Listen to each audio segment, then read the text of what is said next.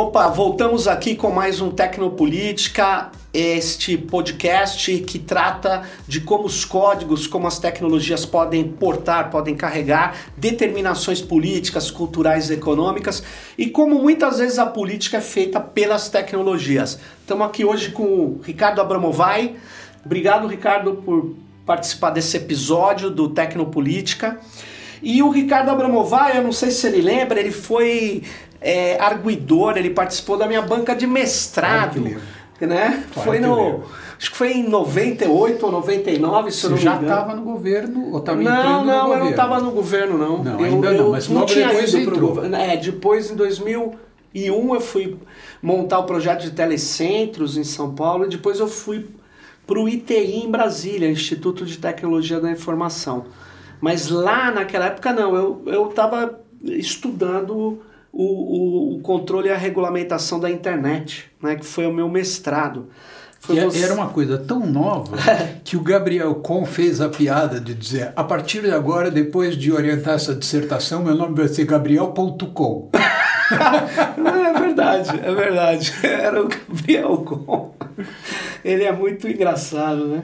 Mas o tema nosso é um tema muito, muito atual e muito complexo, né? Dadas as implicações que ele tem. É, Ricardo, você publicou um artigo no Ilustríssima, né?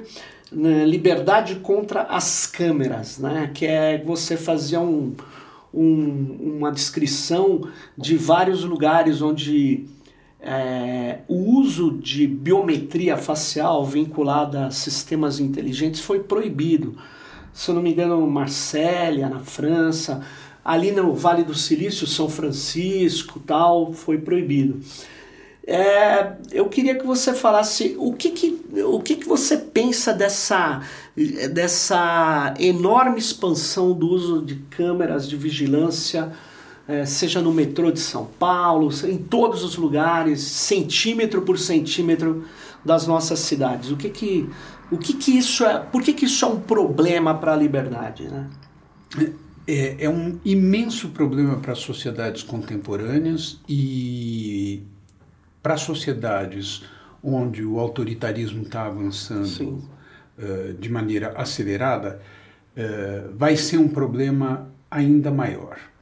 Eh, aparentemente, quando você fala com uma pessoa que não é uma pessoa informada sobre esse tema, aparentemente instalar, instalar câmeras de vigilância é uma coisa normal para você poder vigiar o que acontece dentro de um condomínio, mesmo para você eh, poder controlar o que acontece na rua. Eh, é algo que se faz e que, no fundo, vai se tornando imperceptível para as pessoas. Só que eh, tem muito mais do que isso. O que, que tem mais do que isso? Tem um está começando a ser implantado em diversos lugares do mundo eh, modalidades de uso dessas imagens que são profundamente ameaçadoras para as liberdades pessoais. Quais são essas modalidades? Em primeiro lugar, aquelas em que. eh, porque uma, uma- uma- eh, antes de dizer quais são essas modalidades, é preciso Sim. fazer um esclarecimento que é o seguinte: a operação desse sistema de reconhecimento facial é uma operação de natureza probabilística, ou Sim. seja, não é não é como eh, quando você tem um zelador num prédio e tem eh, a- a- aquela- aquele televisor Sim. com várias imagens do que está acontecendo e o cara está olhando. O reconhecimento facial é problemático, e esse reconhecimento facial, isso não tem problema nenhum, isso é normal, faz parte da, da- da- do sistema de controle sobre o acesso e o uso de dependências eh, nas quais as pessoas se encontram, onde trabalham, onde moram, etc, etc.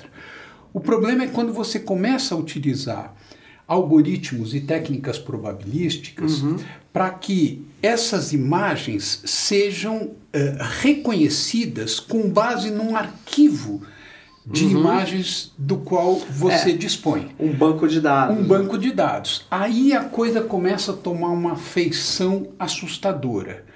É, como é que isso funciona? Por exemplo, é, já existem técnicas que fazem a comparação entre imagens captadas na rua e o, este banco de dados uhum.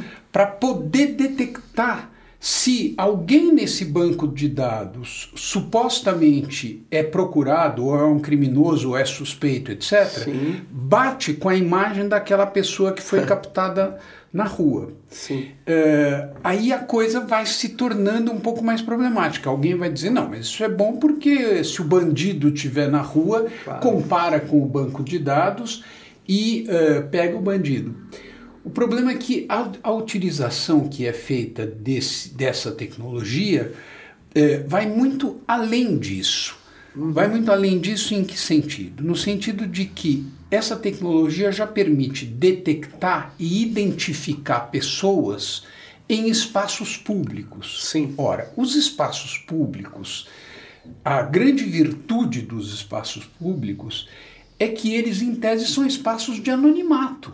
Sem dúvida. Você está num espaço público, você, é, justamente, uma das definições mais bonitas que eu conheço de cidade é que é o local em que você pode ficar anônimo. Quem não fica anônimo na cidade são as celebridades. Claro, você, claro. eu, etc., nós somos Estamos anônimos ali. na cidade. Essa liberdade de ser anônimo na cidade, de não ser percebido, de não ser detectado, eh, nas cidades, ela vai sendo corroída por uma tecnologia que é capaz de identificar quem é quem. Qual o problema? Você sai da sua casa, você está com um problema psicológico. Uhum. Você não contou para sua família, para sua esposa, claro. você não quis, é uma opção sua. Perfeito. Você está com um problema psicológico. Você vai visitar um psiquiatra. Está detectado. Está detectado. Você sai do psiquiatra na maior fossa, você entra num bar. Também. Aí você vai fazer o pagamento da sua conta. Uh, aqui no Brasil ainda não tem isso, mas na China já tem.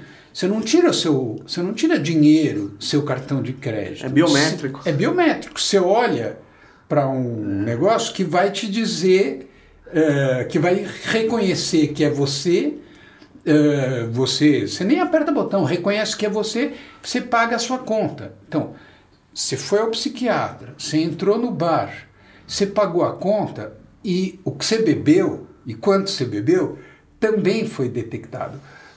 Isso não é tão caricatural como parece quando eu estou uhum, expondo. Uhum, uhum.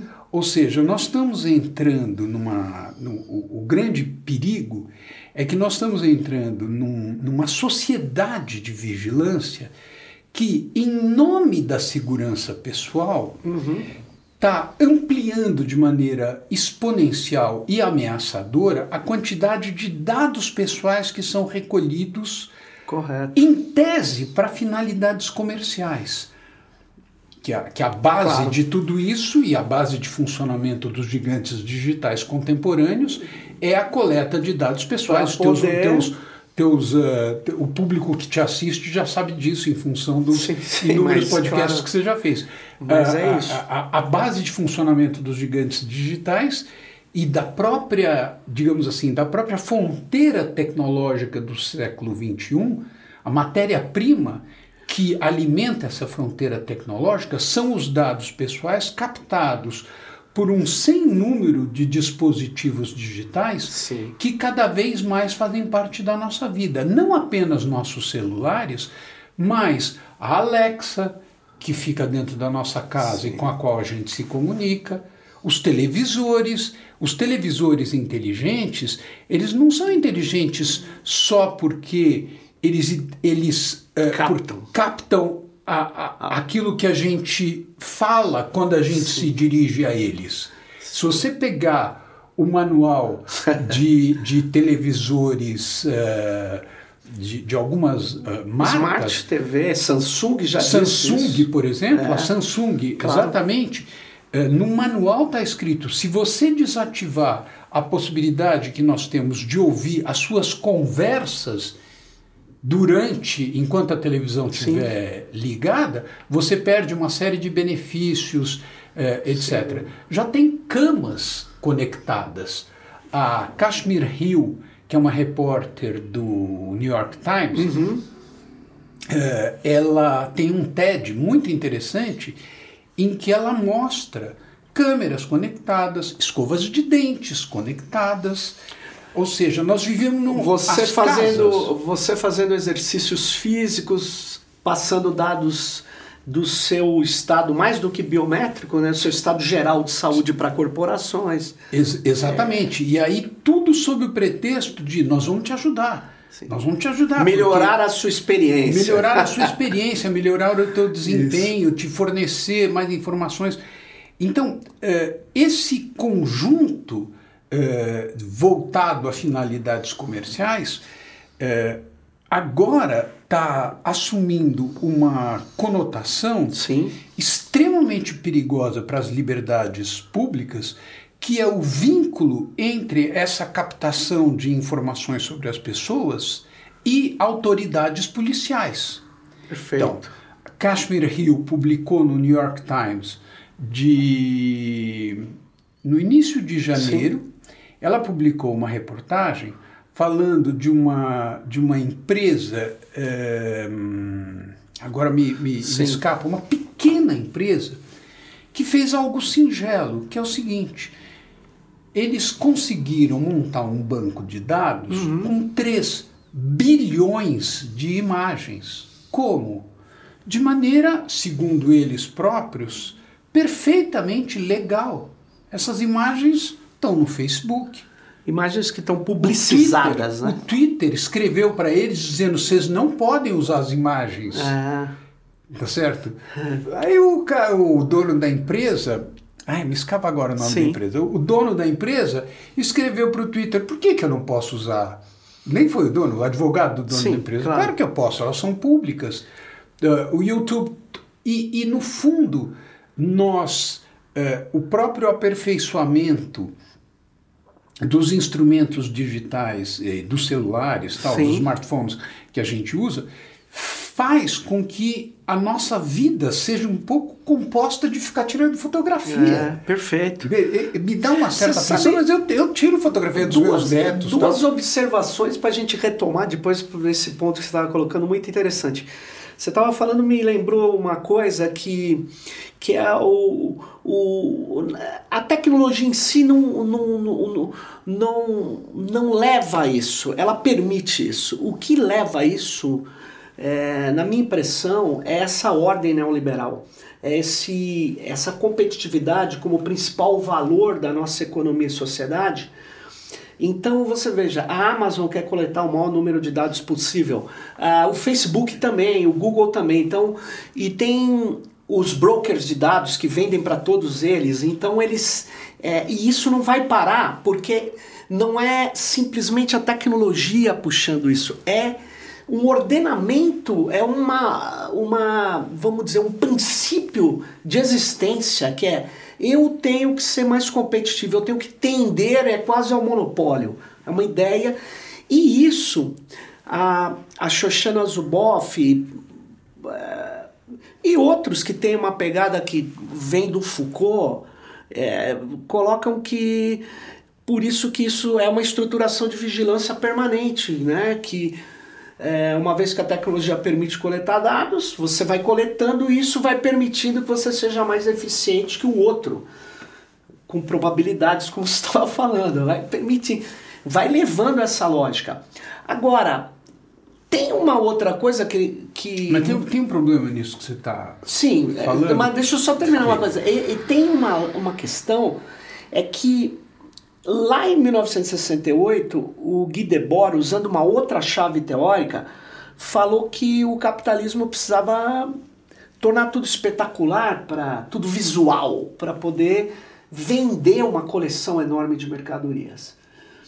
E que tudo seria uma espetacularização. Mas quando você olha as plataformas, as redes sociais, a construção da sua subjetividade dentro delas é, é menos marcado pelo temor da, do vigiar, do ser vigiado, do que para você construir uma imagem que você quer, porque tudo tem que ser espetacular. A sua vida, o seu dia a dia, sua ida na escola, a sua foto da família.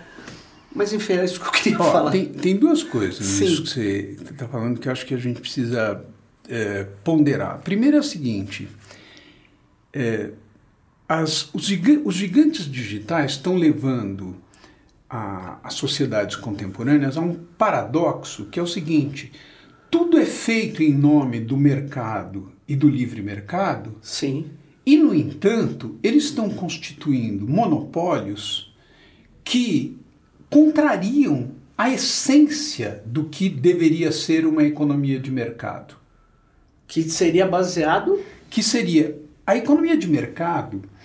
A base da economia de mercado Sim. é uma certa opacidade nas relações entre as pessoas, que Karl Marx chamou de fetichismo da mercadoria. Sim.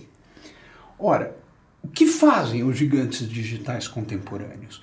Quer dizer, para poder eh, chegar nisso, em que consiste essa opacidade? Na prática, ela consiste no fato de que, numa economia de mercado, o produtor lança ao mercado certas coisas que ele supõe que as pessoas desejam Correto. e o sistema de preços, ou seja, o mercado, é que vai informar a ele se a suposição dele foi correta ou não. Entre o planejamento que ele faz de oferecer para as pessoas algo que ele supõe que elas querem e a realização, eh, justamente há um tempo que é o tempo em que, os, que o mecanismo de mercado funciona. Então, o, o, o mercado e o sistema de preços são, numa são sistemas informativos. informação. Exatamente. Hayek. Que, é o Hayek, exatamente. Que eh, só funcionam se forem descentralizados. Correto. O que, que aconteceu com o- o- a ascensão da economia digital? Esse sistema de, de informação foi corroído. Como? Pela capacidade que essa coleta de dados provocou em fazer com que as empresas saibam quais são os desejos das pessoas antes delas mesmas. Ou seja, não é bem só vigilância, né? É predição. É predição. É sociedade da predição. Exatamente. E essa, essa predição é avessa à lógica conceitual embutida na ideia de economia de mercado. É. Isso está dando lugar nos Estados Unidos, por exemplo, Uhum. à formação de uma corrente jurídica Sim. da qual Tim Wu, Sim. W.U., Sim, sim. grande autor, Sim. eh, Lina Khan, que é uma advogada de 32 anos, que é uma corrente jurídica chamada de neobrandesianos. O, o Ó. Luiz Brandeis Sim. é um, foi um advogado, era chamado o juiz do povo.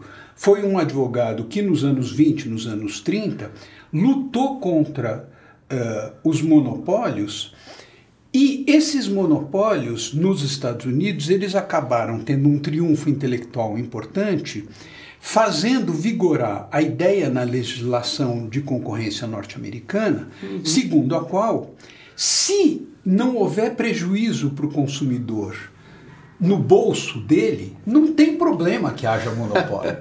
o produto que os gigantes digitais oferecem ao público é gratuito, portanto, não tem prejuízo para o bolso.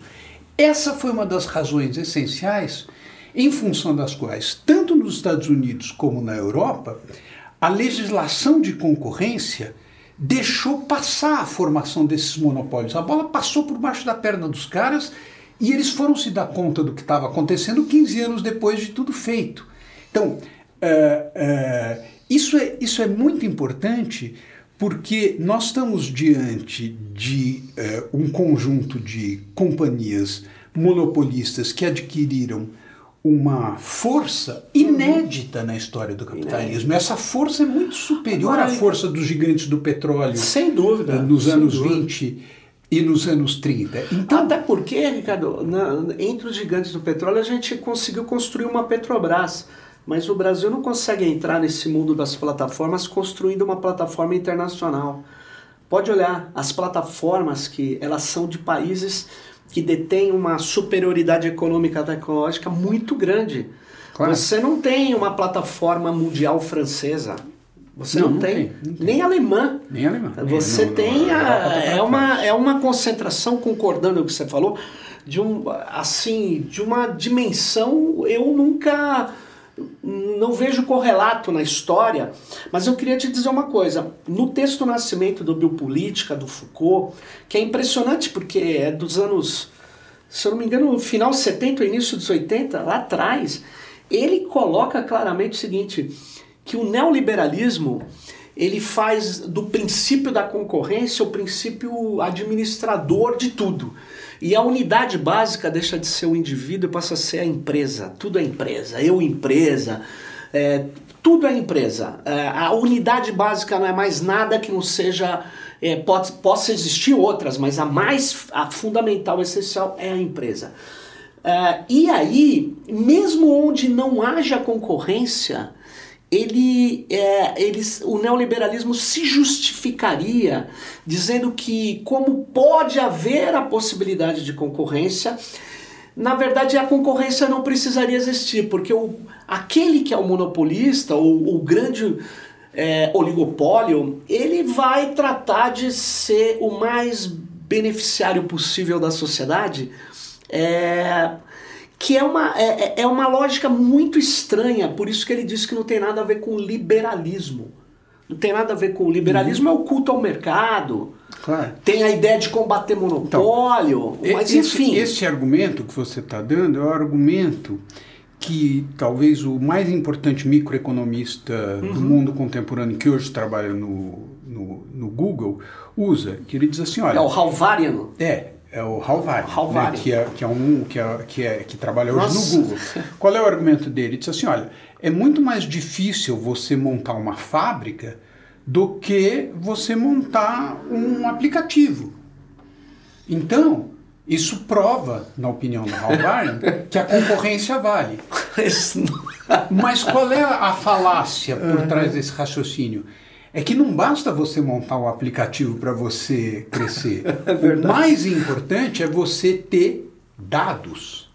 E esses dados não são livremente disponíveis. É por isso que a discussão da Lei Geral de Proteção de Dados no sim, Brasil, sim. a discussão europeia em torno desse mesmo tema e os inúmeras, as inúmeras iniciativas para bloquear esse monopólio de dados ela, essas discussões são uh, absolutamente uh, uh, fundamentais.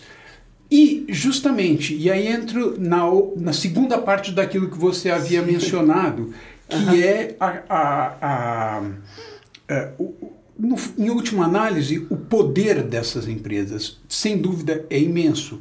Mas eu acho que a gente não pode deixar de, de levar em conta, e, e e é óbvio que você leva em conta isso e você estuda esse fenômeno, a, a existência de um conjunto muito importante de reações contra eh, esses gigantes digitais. Ou seja, nos últimos, uh, eu diria, nós estamos em 2020, eu diria, Sim. nos últimos, não chega a 10 anos, nos últimos entre 5 e 10 anos, mas sobretudo nos últimos 5 anos, houve uma perda de legitimidade social Correto. destas empresas absolutamente inédita, talvez só comparável à perda de legitimidade social das empresas de tabaco. É. Tá certo? Nem as petrolíferas sofreram é uma perda de legitimidade Você social. Você sabe que, oh, Ricardo, deixa eu só lembrar uma coisa. Ah, eu não vou, talvez em 2006, 2005, eu escrevi um, uma crítica ao Google na revista não existe mais, chamava A Rede, era uma coluninha.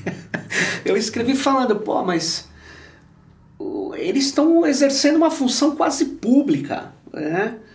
E eu fiz uma crítica. Nossa, eu parecia um uma coisa um marciano. Como é que alguém pode criticar o Google? Porque era porque eu mesmo me falei, é um absurdo, eu acho que eu exagerei. Porque como é que qual o problema de ofertar, né? Sérgio, em 2007 o Bankler publica a riqueza das redes, 2007. em que o Google é apresentado como uma empresa absolutamente virtuosa. É verdade. Não tinha ainda Facebook. Se você procura a riqueza a, das redes, a riqueza das redes do do Yochai Bankler de 2007, é. o Google é tratado como a, a, parte do movimento emancipatório uh, do qual a revolução Correto. digital era um veículo fundamental. Mas mais do que isso, eu, eu acho que a emergência de uma literatura crítica massiva sim, sobre sim. isso, e sobretudo atingindo a grande imprensa internacional, ela é novo, vem é muito recentemente, em última análise, é, acho que caiu a ficha depois do Brexit, da eleição do Obama. Eu acho uh, que um pouco antes, talvez com o, em 2013, eu não sei, é uma impressão, né? É, é com, com o Snowden.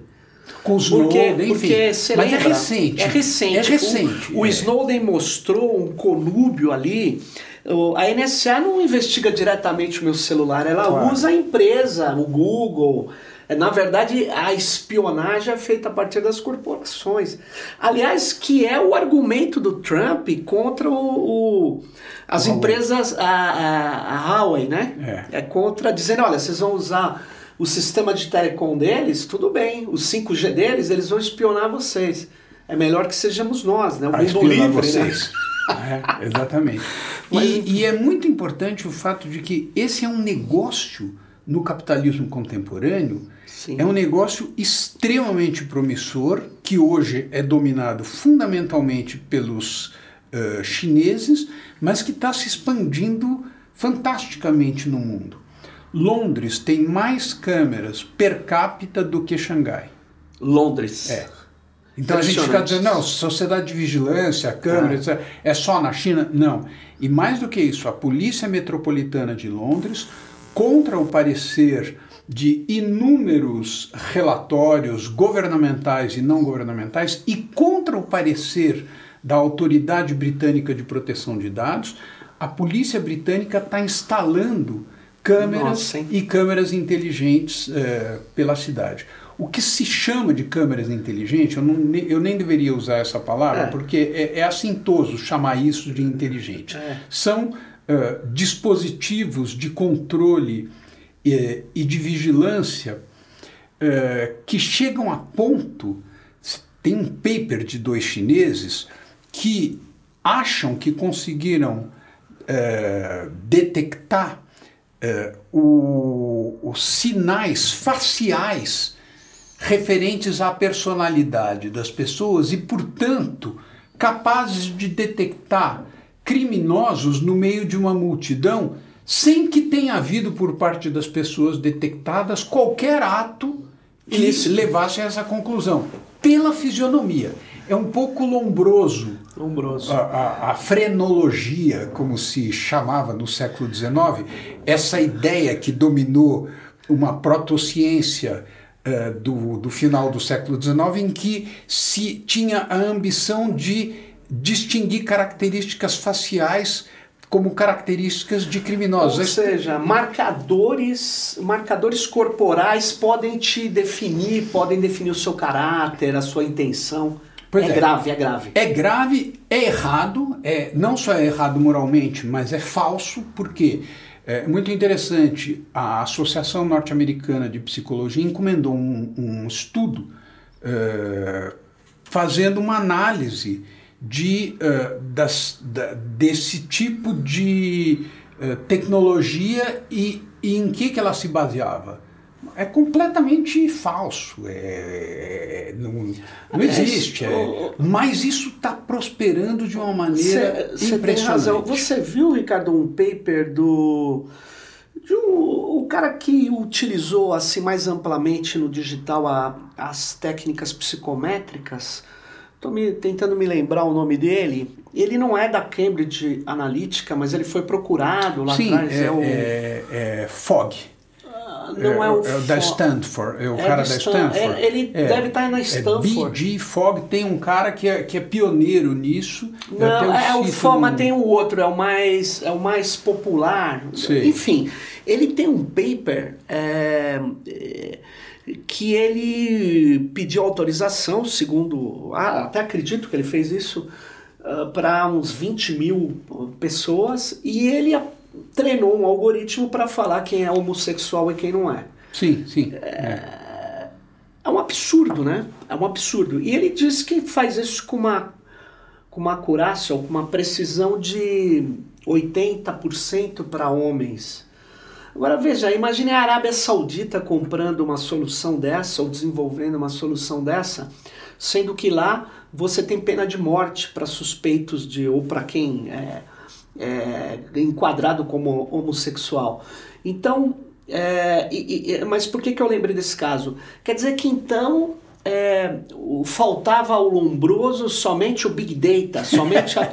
Quer dizer, é, não é que a, a lógica, a epistemologia está errada.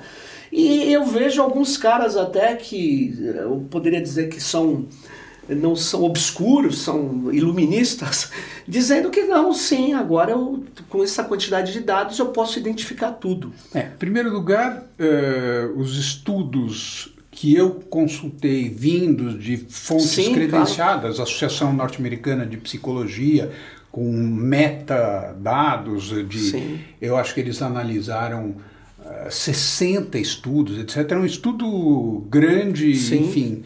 Quem quiser me procure, eu passo esse estudo, é super interessante, interessante. mostra que é completamente. Para quebrar essa lógica é, mesmo. É, primeiro lugar.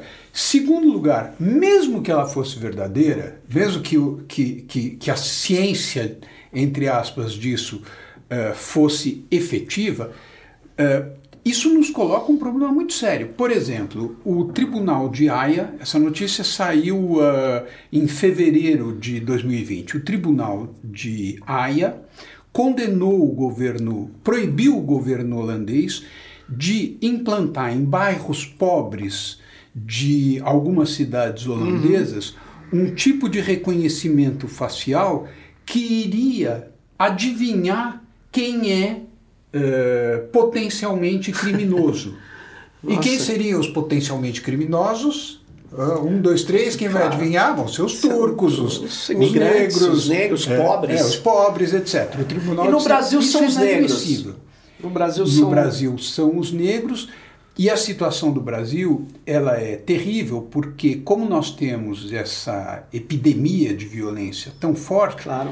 Parece óbvio que a vigilância isso. vai ajudar a polícia a encontrar os criminosos. Impressionante. Mas não tem nada menos óbvio. Denver, nos Estados Unidos, Sim. acompanha o trabalho policial com reconhecimento facial há sete anos. Qual é a conclusão desse acompanhamento? É que não há prova de que o reconhecimento facial ah, ajuda isso é importante. na investigação Eles fizeram policial. um paper disso, Ricardo? Fizeram, tem reportagem sobre Muito isso. Bom. Porque, é, deixa eu só te comentar uma coisa. É, como sociólogo, né, ciências sociais, é, tenho essa, essa, essa pegada, né? É muito estranho falar que a câmera, uma câmera pode é, impedir o crime. É, Para mim é muito estranho, porque Uh, talvez se eu colocasse em cada quarteirão 10 câmeras, uh, eu, num primeiro momento, tivesse uma alteração no tipo de crime que poderia ocorrer por ali. Talvez. Por um tempo. Agora, a causa do crime não é a ausência de câmeras. Então, ele não vai se reduzir por causa disso. É é, isso é básico, isso é básico. Ele pode se alterar, ele ah. pode. É, por quê? Porque você não vai conseguir fazer. É, é como se você dissesse assim. Eu coloco, que foi um erro no Rio, né? Eu coloco a UPP ali no morro e acabou a criminalidade. Você coloca a polícia em cada quarteirão. Aliás, tem quem estuda a sociologia da violência, sabe que é, um policial em cada quarteirão não eliminaria um crime. Ou a criminalidade poderia um certo tipo de criminalidade se reduzir. Então, é, é, as pessoas a, precisam é. tomar contato com dados empíricos então, dessas então, já, levantamentos. Esses estudos já estão começando a, a surtir resultados. Tem Denver, tem mais uma cidade norte-americana em que uh, o resultado é esse. O que é totalmente compreensível, porque quando você fala em inteligência policial, inteligência policial ela é feita a partir da, da, do conhecimento Sim. por parte eh, da polícia da rede Sim. da qual é composto o crime. Isso é inteligência, para você chegar exatamente nos comandos do crime. E você está falando de crime organizado, pega, né? É, quando você pega o, a, a coisa na rua, você dá à população a imagem de que você está combatendo o crime, é. Mas, uh, enfim, esse é um campo ainda novo. Uh, é. As evidências, o, o grave nessa história é que, em vez de ser uma política pública apoiada em evidências, é uma política pública apoiada em suposições. Sim. A suposição aparentemente óbvia de que se você tiver reconhecimento facial, você vai, eh, você vai inibir o crime. Nada menos óbvio. É, mas na verdade você tem aí interesses é, é, absurdos, né? interesses de vigilância é, disseminada, interesses que servem ao poder político, a um tipo, a um tipo específico de política, né? Política baseada é, em, em, controles valorativos, em controles é, que eu acho colocariam a sociedade democrática no chão. Você implantar uma, uma ideia, por exemplo, que um texto do grego Achamayu chama é, a teoria do drone foi publicado no Brasil, mas é, eu não me lembro a editora. Acho que é a Kozak Naif, ela não existe mais. Mas é muito interessante que uma hora desse texto, é, o, o, o, grego Ashamayu, ele, ele, ele fala, tem um projeto de vigilância desses setores que eu me reporto, é até difícil de definir, eu poderia chamá-los de neofascistas, mas eles estavam tentando na Palestina colocar drones filmando o tempo todo, porque eles têm uma cama, câmeras de alta definição, aí no caso, né? E conseguindo fi eh, filmar o território. Para quê? Porque com a filmagem intensa do território lá de cima, você consegue saber que todo dia eu saio, pego o carro, vou para a universidade, volto, no domingo eu vou para outro lugar, e eu, o tempo todo eu tenho o deslocamento no território sob um controle quer dizer, um controle total. É uma ideia de. É uma ideia uhum. É, que espero que não prospere, que não. Mas é uma ideia de aparatos de segurança, é isso que eu quero dizer. Desses esses grupos incrustados na máquina do Estado, em geral estados que têm é, muita vocação geopolítica à, à, à dominação, como Estados Unidos ou mesmo estados que estão numa situação complexa, como Israel, que tem uh, o argumento da defesa, ele tem que estar tá preveni se prevenindo. Então, é, essa ideia nesses aparatos é de é, usar essas tecnologias que já estão no mercado, estão servindo para lucrar, a lucratividade uhum. de, das grandes plataformas, elas usam no Estado também com objetivos políticos de segregação. É, esse é o problema. O problema além de tudo que a gente falou aqui, é o falso positivo, né? É que se uma é, câmera detectar o é. Sérgio Amadeu ou você, talvez onde a gente mora, o policial chega e ele vai talvez te jogar no camburão, você vai chegar na delegacia e logo você vai chegar, a probabilidade de você chegar vivo é muito grande. Aqui no Sumaré, Vila Madalena, Pinheiro, sei lá. Agora, e se for na extremidade de São Paulo, onde é, a polícia tem outro tipo de postura. Quer dizer, será que eles vão é, agir como em relação a esse detectado, né? Esse falso detectado. Então, eu acho que esse foi o principal argumento, aliás, em São Francisco, é o argumento do erro, né? Do erro que cairia é sobre populações uhum. fragilizadas, negros, imigrantes, é, é, enfim, trans, as pessoas que a polícia já tem uma versão, é, né? Meu problema com esse argumento do erro, que é real, isso acontece, Sim. é que tecnologicamente isso vai acabar sendo superado. Ou vai problema, reduzir. Vai reduzir. Muito, o, né? problema da, o problema dessa tecnologia não é o, quando ela erra. É, o é problema dessa tecnologia é quando ela acerta. Boa, bom argumento. É, é, esse, esse que é o, o, o, o desafio que nós estamos vivendo agora.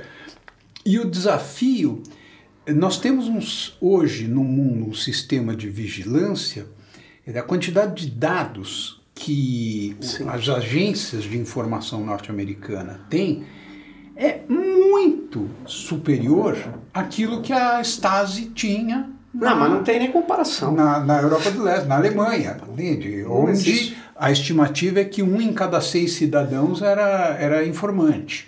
É, o sistema atual é, é, é, é, muito mais grave. E com relação ao Brasil, acho que isso é importante mencionar, essa discussão não está sendo feita no Brasil.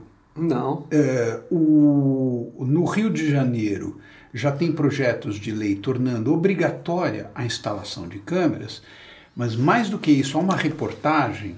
Agora não me lembro o nome do jornal em que essa reportagem saiu, foi em junho de 2019, mostrando os vínculos entre o governador uh, do Rio e a empresa britânica que fornece e tem um projeto de lei que chega a dizer que os equipamentos têm que ser obrigatórios em locais públicos e têm que ser fornecidos por tal ou qual empresa. Quer dizer, tá, uh, se formando um esquema de corrupção impressionante. Uh, impressionante. E o mais grave é a completa ausência de discussão pública sobre isso. Aliás, deixa eu só, você está pegando, a gente está a, a, o decreto de outubro do cadastro da base do cidadão, uhum. base de dados nacional, né, de, é.